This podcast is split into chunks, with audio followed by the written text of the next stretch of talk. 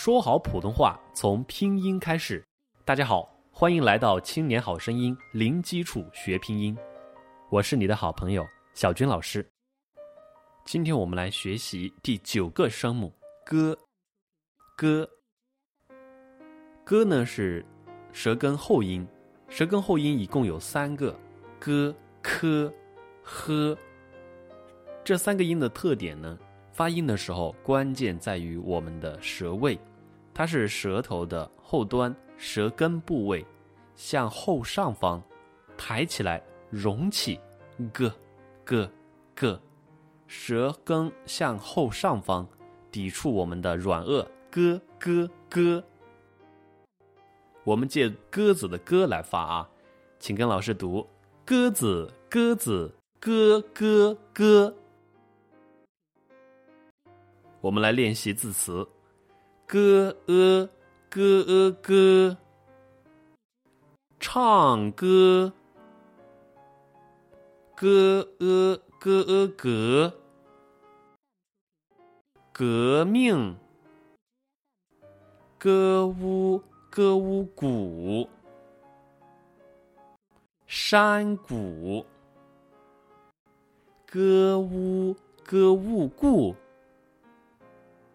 故乡，四声调练习，歌、格、古、故、故乡、山谷、革命、唱歌。大家要注意，第一声在末尾的时候，唱歌不要掉下来了。然后注意第三声在末尾的时候，山谷。同时要注意“呜”的口型，在归音的时候，嘴型要注意要收拢嘴巴。山谷五谷，嘴巴要圆唇向外呃撅一点点。故故故乡月是故乡明。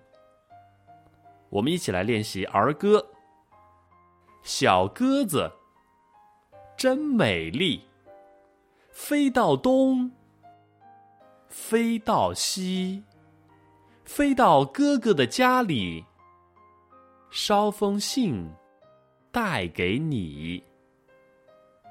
再来一遍，小鸽子真美丽，飞到东，飞到西，飞到哥哥的家里。捎封信儿，带给你。飞到哥哥的家里，捎封信儿，带给你。大家在读的时候可以夸张的模仿这个口吻，也练习我们传情达意的朗诵的能力。最后，我们来看一下歌的书写，在我们三格的拼音格当中。先在中间这一格画一个半圆，向左半圆。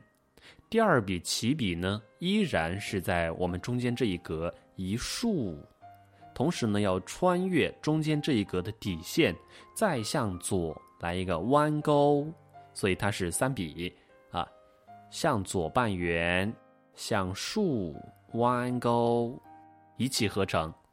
好，这就是我们的歌。